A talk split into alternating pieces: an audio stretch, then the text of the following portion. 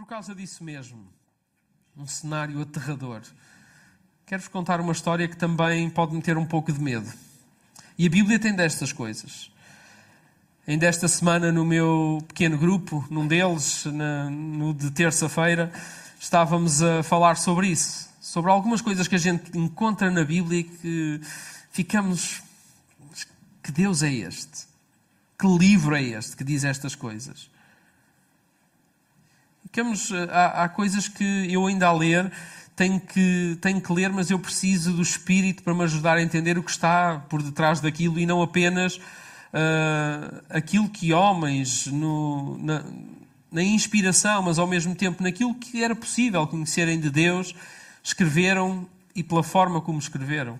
Uma das coisas que nós dissemos lá no nosso pequeno grupo é que Uh, e, não, e não quer dizer que não hajam outras opiniões, e eu não estou a desrespeitar isso, mas parece-nos que a nós que a Bíblia não foi ditada palavra por palavra, por muito que a gente diga que ela é a palavra do Senhor, que ela não foi uh, ditada palavra por palavra e alguém só serviu de uh, fotocopiadora daquilo que Deus estava a dizer. É um livro de história onde podemos encontrar coisas, às vezes até macabras, coisas muito estranhas. E os cinco primeiros livros da, da Bíblia, onde se encontra uh, no segundo, Êxodo, uh, alguma coisa que nós vamos ler hoje na palavra, também tem assim, tem muito dessas coisas. Nestes cinco, então, muitas coisas muito estranhas mesmo. Mas eu quero convidar-vos também nesta manhã a nós entendermos aquilo que está além da palavra, porque a própria palavra tem vida, é vida, e há alguma coisa por trás de tudo isto que eu acho que é muito importante nós escutarmos. Então, vamos também vamos ler um cenário também, um cenário dantesco, um cenário assim digno de um, de um bom filme, daqueles épicos de terror. uh, mas uh, em vez de usarmos aqui a minha voz, eu vou convidar-vos a estarem atentos àquilo que vai acontecer, porque alguém vai fazer a leitura de quatro versículos. Eu peço mesmo que tomem atenção ao que vai acontecer quatro versículos que nos dizem muito, muito sobre a história e sobre a nossa história e sobre a história de Deus ao encontro da humanidade e os desencontros de Deus, de, dos homens com Deus também. Vamos ouvir com atenção.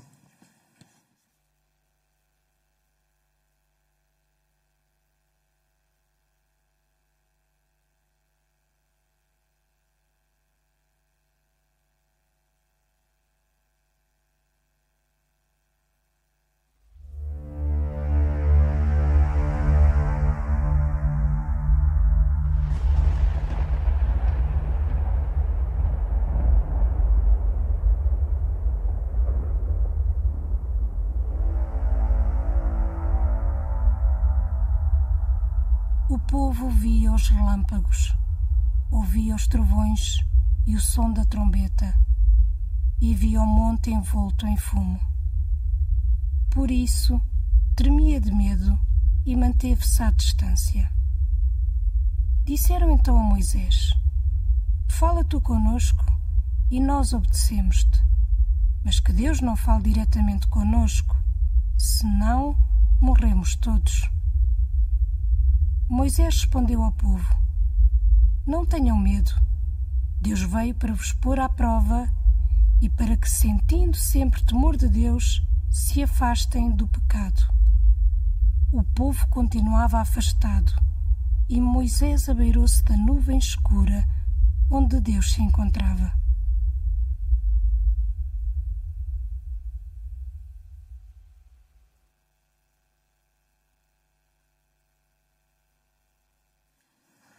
Não sei se vocês são muito bons a, a criar cenários na cabeça, mas imaginem uma multidão de gente diante de um monte, a terra a tremer, trovoada, trovões, trombetas a soar. E o povo assustado, em pânico, medo. O medo, esse estado emocional que nos alerta para o perigo. E aqui não significa que o perigo seja, seja real ou seja imaginário, não sabemos. Porque o medo funciona assim. Nós às vezes temos medo de coisas que nem sabemos se são verdade. As crianças sabem o que isso é quando têm pesadelos. É?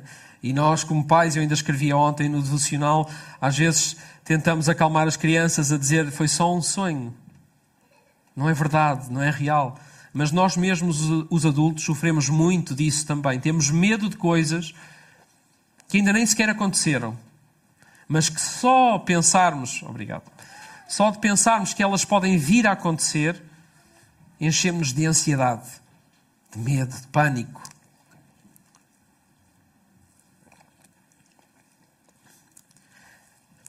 Preocupação, palpitações, susto, ficamos assustados diante de certas coisas. Alguém aqui já, já teve medo de morte? Já teve numa situação em que pensou que podia perder a vida? Alguém já. Eu lembro-me uma vez estava no mar, armado em surfista. Uh, e eu surfava mesmo, pronto. Não é para dizer, ah, sou um bom surfista, não. Mas eu surfava. E lembro-me de que estava a chover e era janeiro e as ondas estavam muito boas para surfar. Mas estavam, estava, estava um temporal, estava escuro, nós não víamos bem. E eu lembro-me de. Nós estávamos lá e nós, quando estamos no mar, nós temos que esperar o momento certo para apanhar a onda. Há ondas que nós furamos, porque não é certo, e quando nós vemos uma onda que nos parece boa, nós temos que. Nós apanhamos a onda. As ondas estavam grandes. Eu lembro-me de estar ali com o coração aos saltos quando sempre que vinha ao set, que é assim que a gente chama ao conjunto de ondas que vem de X em X tempo. E nós já, nós quando estamos no mar há muito tempo, nós começamos a contar o tempo entre ondas, entre sets, porque já sabemos mais ou menos quando é que ele vem, porque é, é rítmico, vem no mesmo ritmo. E então nós estamos à espera e estava quase, e começam a vir as ondas, as ondas, as ondas cada vez maiores.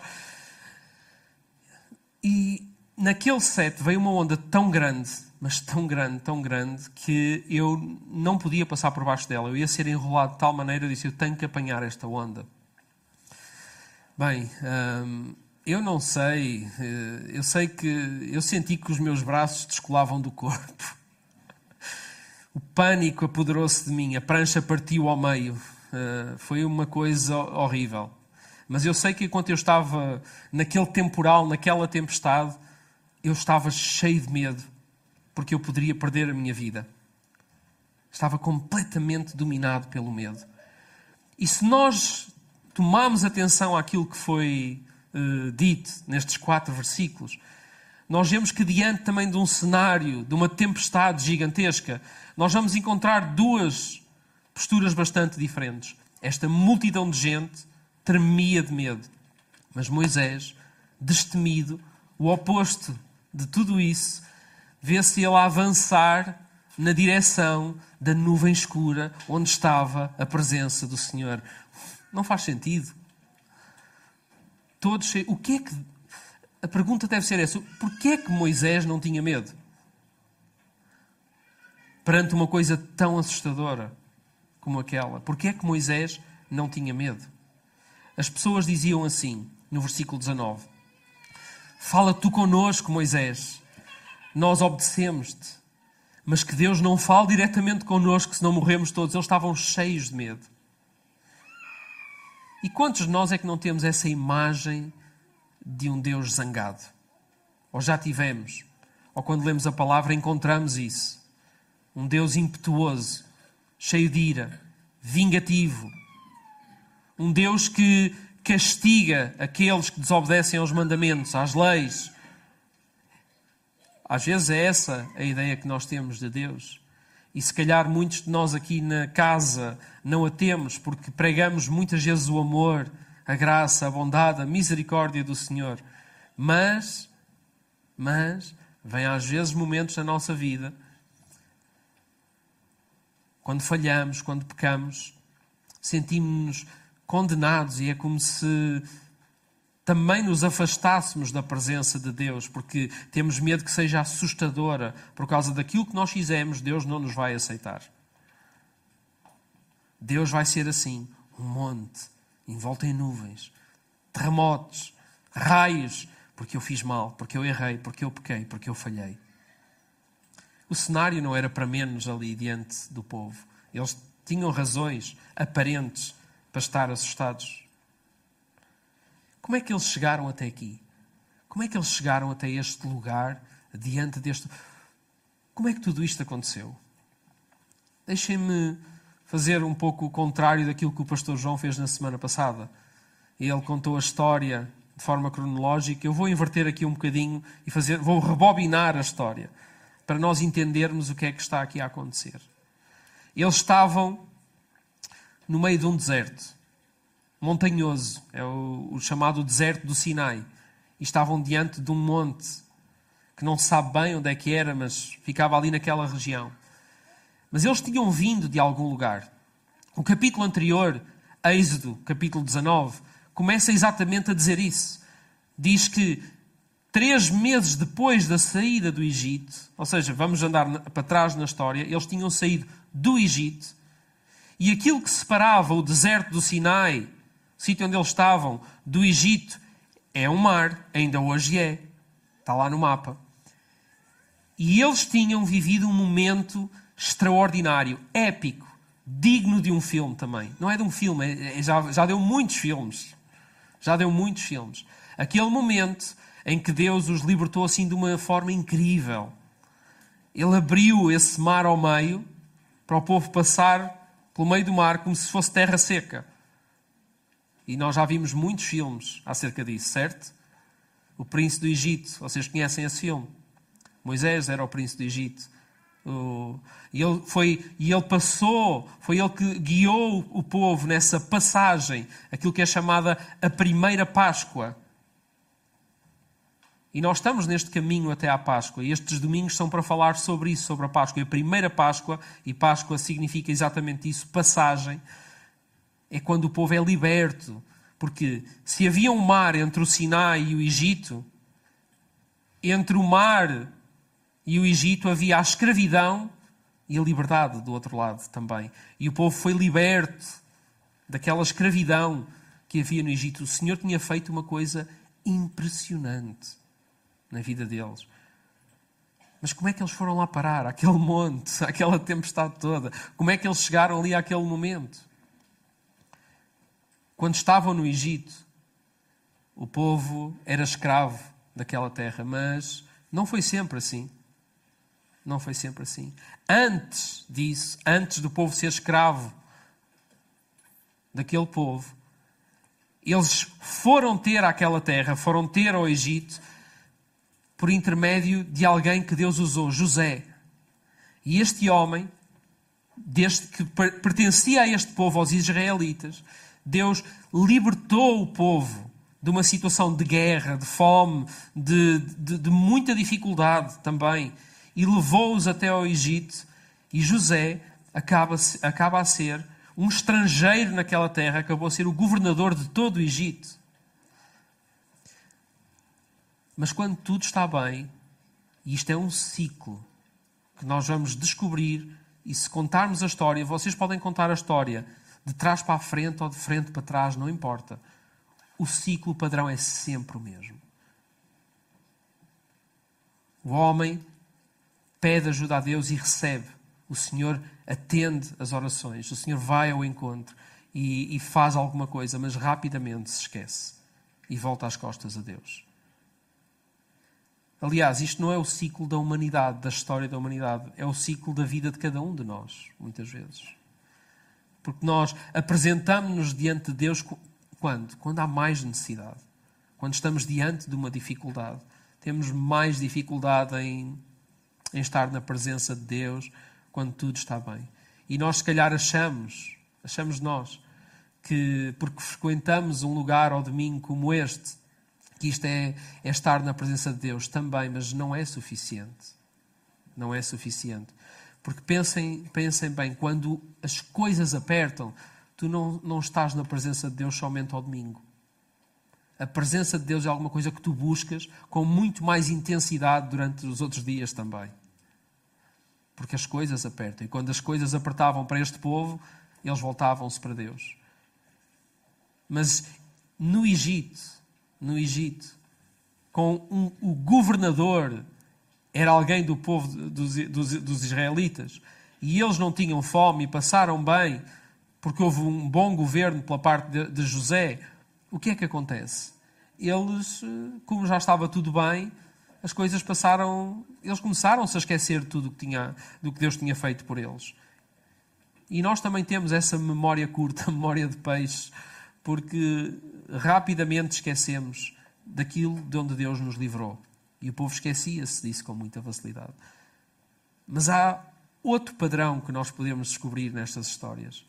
É que, da mesma maneira que o homem se esquece com muita facilidade daquilo que Deus faz e volta a afastar-se de tudo aquilo que é a vontade de Deus, o Senhor nunca desiste de nós.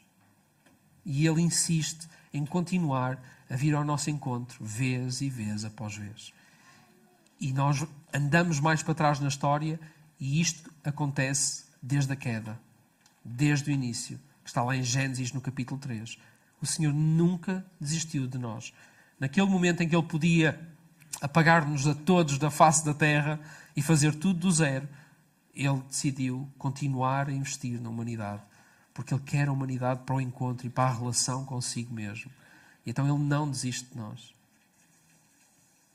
antes de José, e o pastor João falou disso a semana passada, nós temos os três patriarcas. Temos o, o pai de José que dá o nome a este povo, Israel, que se chamava Jacó, e Deus mudou-lhe o nome, e o povo é conhecido como o povo desse homem, o povo de Israel. E este, este homem, Jacó, era filho de Isaac. Isaac, por sua vez, era filho de Abraão.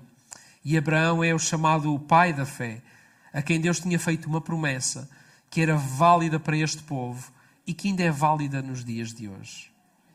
A promessa que Deus fez a Abraão, que faria dele uma, uma grande nação e que através dessa grande nação, desse tal povo, que agora estava Lembram-se onde é que nós estamos na história? Diante de um monte, a tremer, cheio de raios e trovoada, e com medo, assustados, e a não querer a presença do Senhor.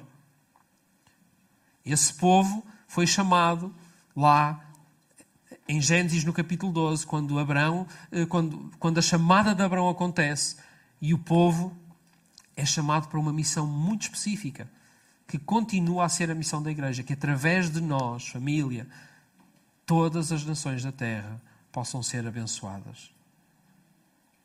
Todas, todas. Neste momento são os ucranianos, são todas as nações da terra que sejam abençoadas a partir daquilo que a igreja é em Cristo, daquilo que a igreja faz, fruto daquilo que é em Cristo. Que a gente possa abençoar. E a maior bênção que nós podemos ter para dar é alguma coisa que vamos descobrir naquilo que estamos a ler, que Moisés tinha e o povo não. Qual era a diferença então entre o povo diante da montanha e Moisés diante da montanha? O que é que havia aqui de diferença entre uns e outros? É? O que é que fazia com que Moisés avançasse tão corajosamente diante daquele cenário de perigo e o povo se afastasse? Quando o povo saiu do Egito, vejam lá, memória mais curta que isto não pode haver depois de terem visto o que Deus tinha feito, abrir um mar para eles passarem, para agora chegarem a este lugar. Assim que eles passaram, eles fizeram uma grande festa. Claro, Deus, és incrível, Senhor. Tu libertaste-nos do, do, do, da opressão do Egito. Já não somos mais escravos, estamos livres. Mas rapidamente ali entre eles começou a haver ali um burburinho. Rapidamente, porque eles. Espera lá, agora estamos aqui no meio do deserto. Como é que vamos fazer para comer? E começaram a dizer, uh, a maldizer o Senhor, que os tinha liberto, logo ali. Logo ali. Porque trouxeste-nos até aqui para agora morrermos à fome. Como se o Senhor que tivesse aberto o mar não podia fazer comida no meio do, do nada, do deserto. Eles viviam assim, de ciclo em ciclo. Às vezes os ciclos eram muito curtos, tão pequeninos como assim que acaba a festa, queixaram-se e disseram: mais valia morrermos como escravos lá no Egito, porque lá ao menos tínhamos as panelas com comida. Muito, memória muito curta que esta gente tinha. Em que situações é que nós bem dizemos o nome do Senhor? Quando tudo está bem ou até quando as coisas são difíceis? Como o Bruno dizia há bocadinho que este povo faz apesar das dificuldades. Temos recebido esse testemunho de gente que louva ao Senhor apesar da guerra, apesar de, tudo o que está a acontecer. E eu nem consigo imaginar o que é ser arrancado à força de tudo aquilo que eu considero segurança e conforto e família e, e mais do que as coisas que são destruídas pelas bombas. É uma mãe sair com os filhos e separar. Eu imagino eu, a minha Ruth a ir embora e eu a ficar. Não, não consigo imaginar. Não tenho. Aliás, faz mal pensar. E eu, como não sou uma pessoa que gosta de. sou mais positivo, mais otimista, nem quero pensar nisso.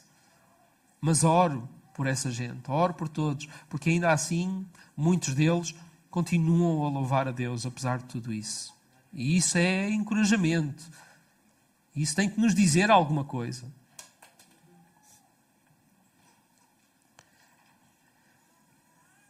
O que tinha acabado de acontecer, imediatamente nos, nós lemos a partir do versículo 18 de Êxodo 20. Os 17 versículos anteriores, Êxodo 20, eh, 1 a 17, também, também é um momento muito famoso nas histórias da Bíblia. Os Dez Mandamentos. O Senhor tinha dado lei, tinha dado regras.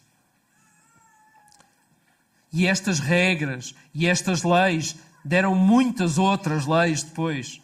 Num total de 613, contam os teólogos, que vão apontá-las ali a tudo o que é uh, os livros da lei, a Torá, os cinco primeiros livros da Bíblia, o Pentateuco, e, e eles vão apontar 613 leis.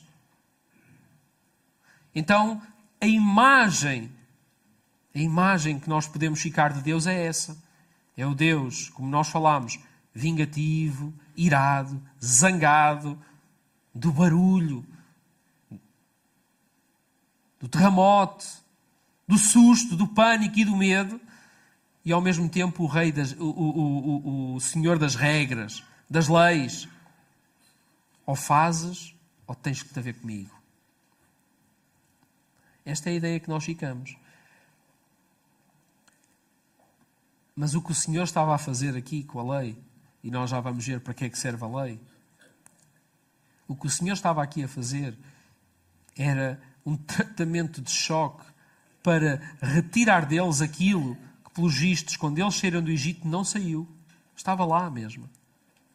Eles saíram do Egito, mas o Egito não saiu deles. O Egito continuava neles. A cultura de, uh, do vai e vem com o Senhor continuava neles. E o Senhor tinha sido muito claro qual era a vontade dele para este povo. Eu quero fazer de ti uma nação santa, um sacerdócio real, um povo separado, para que através de ti todas as nações da terra possam ser abençoadas. E o Senhor vai repetir esta verdade, vai repetir esta promessa que fez a Abraão muitas vezes ao longo da Bíblia. Muitas vezes, nesses momentos em que, no, em, num ponto de viragem, este é mais um, num ponto de viragem, e o Senhor aqui diz: Eu vou fazer uma aliança. Vou fazer uma aliança com vocês. Mas temos que resolver aquilo que ainda está em vocês e que está a impedir que esta aliança aconteça. Era como se Deus estivesse a inaugurar, a inaugurar, porque é isso que a lei, que a lei é também, a inaugurar Cristo na vida deles. Porque tudo aquilo que a lei é, e Jesus diz isso no Novo Testamento, tudo aquilo que a lei significa, todo, todos aquele, aqueles preceitos, todos aqueles rituais, coisas que não fazem até sentido, roupas, comida, dias santos, festas, rituais de celebração, na, na celebração, liturgias, todas estas coisinhas que a lei continha, Jesus torna assim muito claro: tudo isso vocês não perceberam. Que tudo isso serve para vos mostrar que vocês não são capazes de cumprir a lei, mas aquilo que devem de fazer é amar a Deus acima de todas as coisas e amar o próximo, quem está à vossa volta. Jesus resumiu a lei dessa forma. Mas, como o povo tinha uma cultura impregnada neles, e a cultura do Egito era que Era uma cultura de muitos deuses também. E os deuses do Egito eram deuses zangados. Eram deuses de medo. Eram deuses de leis. E como o povo se voltou, voltou as costas ao Senhor, é, isso tudo entrou, eh, deixou o lugar, o vazio para todas essas coisas entrarem. E quando Deus não está na nossa vida, quando nós não somos empenhados para que Ele faça parte da nossa vida, para que essa verdade que está acima, que é, aliás, que é, que é o que está por detrás da lei, essa verdade que nós devemos amar a Deus acima de todas as coisas e o próximo, quando isso não é a nossa forma de viver, a cultura vem. E nós temos outros deuses, muitos outros deuses. O Novo Testamento vai falar muito sobre o dinheiro, que não podemos servir a dois senhores, a dois deuses. Um Deus é o dinheiro e um é o Deus verdadeiro, o Deus do amor, que não dá para ter as duas, não dá para servir os dois. Mas há muitos outros deuses. E se há coisa que Deus condena é, é esse tipo de idolatria a idolatria que nos leva a adorar outros deuses, que não o Deus que nos move e mobiliza e nos inspira e nos leva a viver como Cristo, nos leva a amar.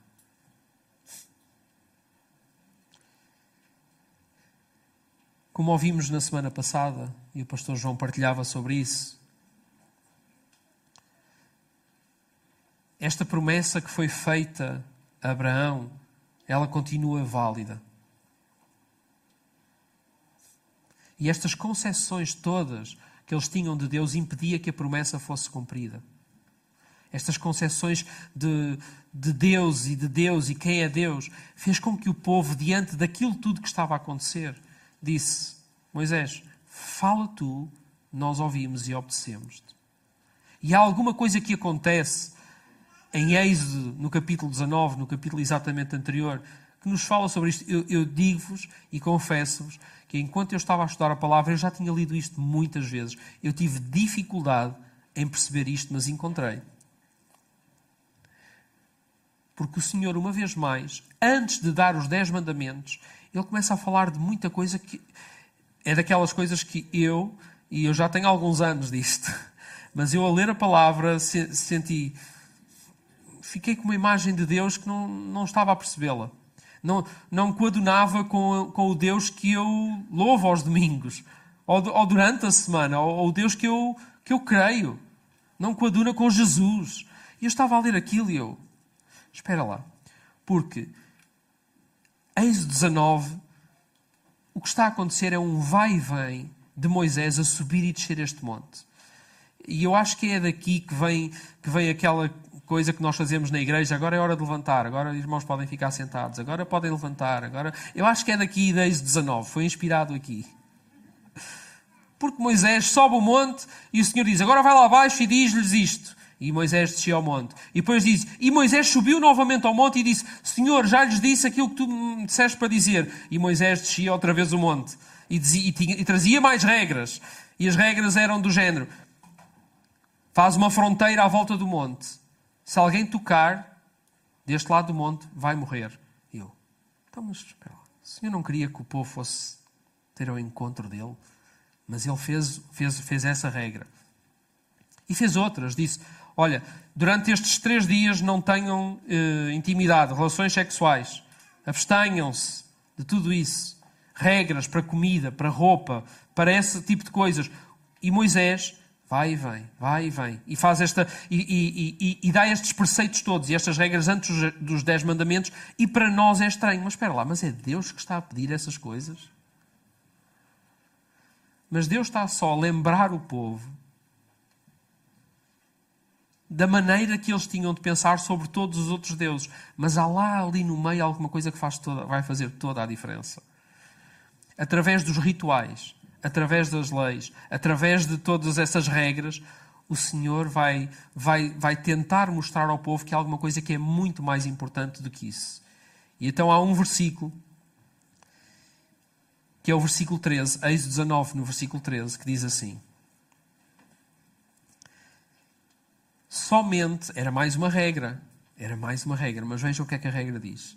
Somente quando a corneta soar, um toque longo, eles poderão subir ao monte. Moisés subia, mas o povo não. Moisés, mas espera lá, porquê? Moisés, de todo aquele povo, havia também um padrão que se repetiu muitas vezes: é que Moisés passava tempo com o Senhor na tenda dele. E o povo via muitas vezes isso acontecer. Há quem diga que o, o Pentateuco, estes cinco livros, foram escritos por causa da intimidade que Deus tinha com Moisés. Porque Moisés não esteve lá, por exemplo, em Gênesis, quando o mundo foi criado. Mas a intimidade com Deus, de Moisés, porque é, é quem é dada a autoria dos cinco primeiros livros da Bíblia, dizem que a intimidade era tal que, que até o Senhor teve tempo para contar as histórias de como é que tinha feito tudo a Moisés. Então havia essa relação. Portanto, os trovões e os raios não assustavam Moisés porque ele conhecia realmente quem Deus era. Eu, como pai, às vezes também sou raios e tudo mais. Eu tenho que castigar. Eu tenho que repreender. Eu tenho que ter leis. Eu tenho que ter essas regras. Tenho que definir limites. Eu faço tudo isso porque eu amo os meus filhos. Mas se eles não me conhecessem e a única coisa que eles ouvissem de mim fosse isso, eles também, a única coisa que eles iam ter não era um pai que ama. E eu acho que eles sabem que eu os amo. Às vezes tenho dúvidas. não, às vezes eu digo-lhes assim: Filha, tu não. O, o pai, porque foi uma coisa que, Francisco, eu aprendi no PET, lá aquela formação que fizemos. Uh, há muitos anos, pai, há 20 anos, não sei. Uh, e ficou cá gravado. Eu nem tinha filhos, mas ficou gravado. Ou seja, eu uso aquelas mensagens que digo: o pai fica triste com isso. Estás a pôr o pai triste com, com o que estás a fazer. Falar dos meus sentimentos, que é para a criança entender que é mais do que uma regra, eu sinto realmente aquilo. É? E a lei pode ser só assim, porque sim. Mas porquê, pai? Porque eu já disse. Porque tem que ser. Porque eu é que sou o pai. Porque eu é que sou o adulto. Porque é que sou autoridade. Eu é que sou o senhor desta casa. É? Mas os meus filhos não conhecem apenas isso. Eles sabem que por trás disso, da mesma maneira que Moisés sabia que por trás dessas coisas todas estava um Deus que o ama. E portanto, tudo aquilo que o Senhor dizia, tudo aquilo, todas as regras que o Senhor punha, Moisés nunca duvidou que o Senhor o amava. Mas o povo não conhecia Deus dessa maneira. Como não tinha intimidade com o Senhor, a única coisa que via era um Deus castigador, um Deus irado, um Deus zangado, um Deus de regra, mais nada. Porque não tinham a intimidade que Deus queria ter com o povo. Mas o Senhor, aqui no meio das regras todas, faz este convite. Quando a, a, a trombeta soar forte, quando vocês venham ao meu encontro também. Porque, no mínimo, através de, de, rituais e todas essas coisas, porque o povo cumpria muitos rituais para se encontrar com o Senhor. E vocês vão ver que há mais. Para a semana que vem vocês vão ver que há mais. Quando falarmos do, do tabernáculo. E vocês vão ver os rituais que havia.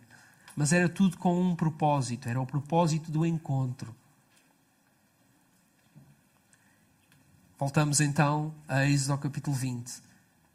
Aquela, aquela, aquele momento do susto e de tudo aquilo. E de repente o Senhor, depois de ter dado a lei, não é que a trombeta começa mesmo a tocar. E é como se o Senhor tivesse a dizer, com muito barulho e muito ruído: Venham ao meu encontro. E a trombeta soa: Venham ao meu encontro. E, e, e os raios uh, intensificam-se. E o Senhor quer e deseja o encontro. Da mesma maneira que Moisés tinha essa intimidade com ele, o Senhor queria dar-se a conhecer mano a mano, naquele monte. Mas o povo recusou o convite do Senhor. O Senhor estava a fazer o convite e o povo recusou o convite. E então vieram mais regras. com o intuito do encontro. E havia momentos para encontro. Na tenda havia sítios específicos para encontro, mas o povo afastava-se do encontro e queria mais regras para se justificarem perante aquilo que eles faziam, perante as boas obras. E meus amigos, minhas amigas, irmãos, família, garanto-vos que não há nada que tu possas fazer, nenhuma regra que tu possas cumprir que, te dê, que seja ela o garante que Deus te ama e que Deus quer ir ao teu encontro. Não é por nenhuma dessas coisas que o Senhor te vai amar mais. Tu até podes ser uma boa pessoa, mas aquilo que garante que o Senhor te ama foi Ele que deu. E como o povo não foi ao encontro dele, ele decidiu vir ele ao nosso encontro. Como o povo não subiu o monte, o Senhor desceu.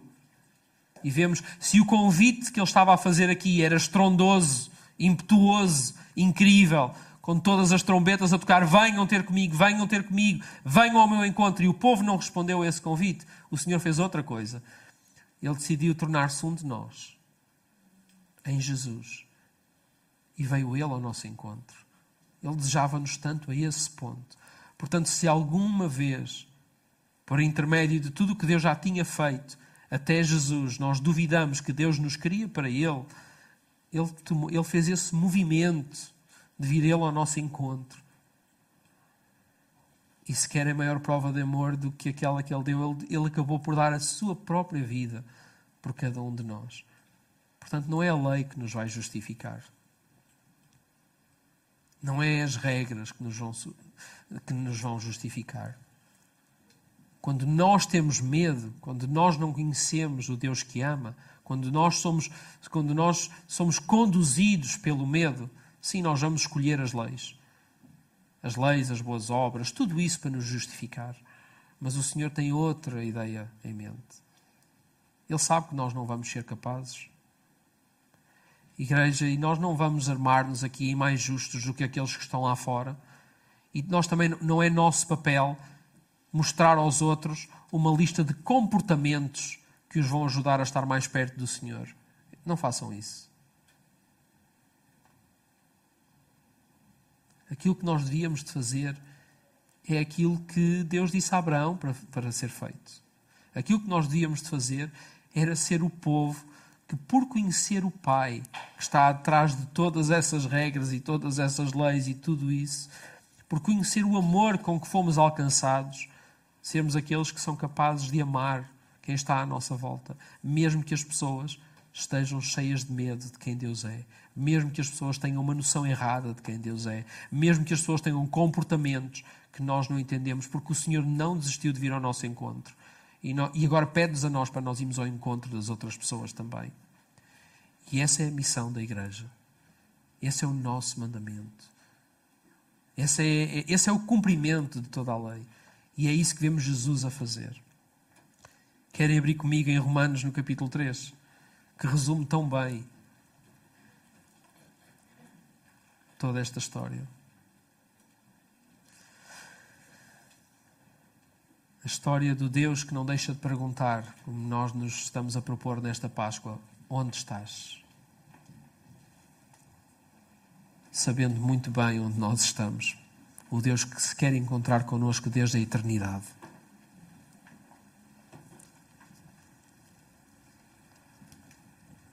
Romanos 3, e a partir do versículo 19 até ao 26, diz assim: Ora, nós sabemos que tudo o que diz o livro da lei é para os que estão sujeitos à lei. Que todos se calem e não arranjem desculpas e que o mundo todo se sujeite ao julgamento de Deus. Pois não é pelo cumprimento da lei que alguém é justificado por Deus. Pela lei, o que sabemos é que somos pecadores mas agora, Deus mostrou-nos como é que as pessoas são justificadas por Ele sem ser por meio da lei. E é a própria lei de Moisés e os profetas que provam isso.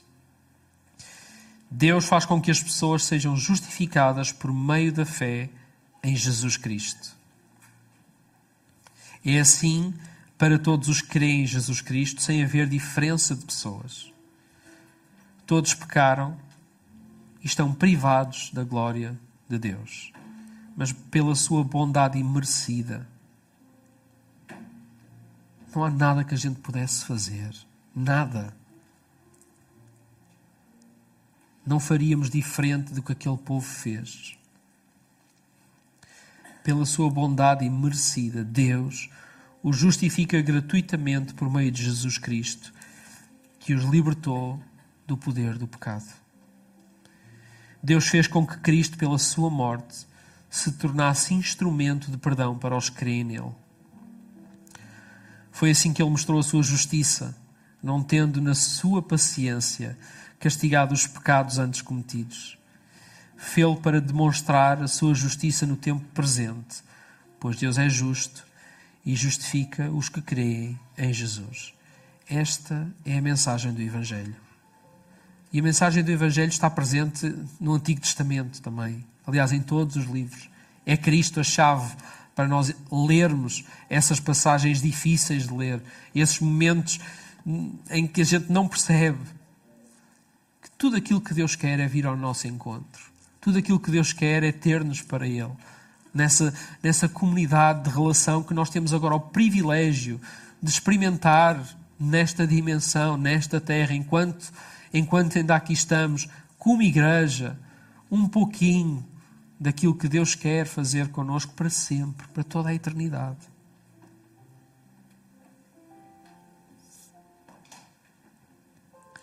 João também vai falar disso na primeira carta que escreve, quando diz que o amor não conhece o medo.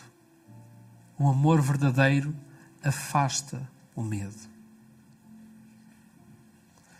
Ele diz que quem tem medo receia o castigo e por isso quem tem medo não é perfeito no amor. Nós amamos porque Deus nos amou primeiro. Se alguém diz que ama a Deus, mas tem ódio ao seu irmão, é um mentiroso. Aquele que não ama o seu irmão a quem vê, como pode amar a Deus a quem não vê. O mandamento que Jesus nos deixou é este: aquele que ama a Deus deve também amar o seu irmão. Estes encontros têm que continuar a acontecer. Nós temos que continuar a ir ao encontro de quem precisa de, de conhecer este amor. E a nossa capacidade de amar, ela é exponenciada quando nós descobrimos o quanto também somos amados por Deus. Eu tenho muito mais para dar quando eu descubro, sem medo, aquilo que Deus fez por mim. Quando eu, quando eu encontro isso, eu sou conduzido pelo, pelo amor e não pelo medo.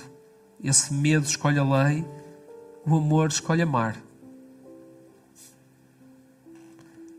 E aí sim, nós vamos estar dispostos a fazer aquilo que Cristo também fez por nós, pelos outros. E ao dar a vida pelos outros, o seu reino vai crescer. E essa tem sido a nossa oração para este ano também. Que o seu reino cresça. Amém? Vamos ficar de pé.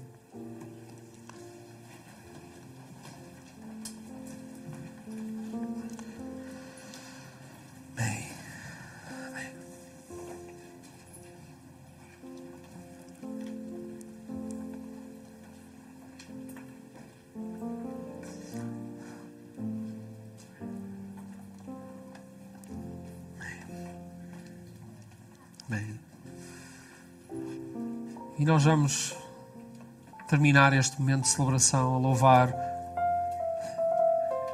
este Deus que nos ama desta forma e que nos, e que nos dá as condições para nós também amarmos aqueles que estão próximos de nós, para cumprirmos a verdadeira lei que está implícita na lei que Ele deu ao povo. O Deus quer vir ao nosso encontro. Está desejoso que este reino cresça também.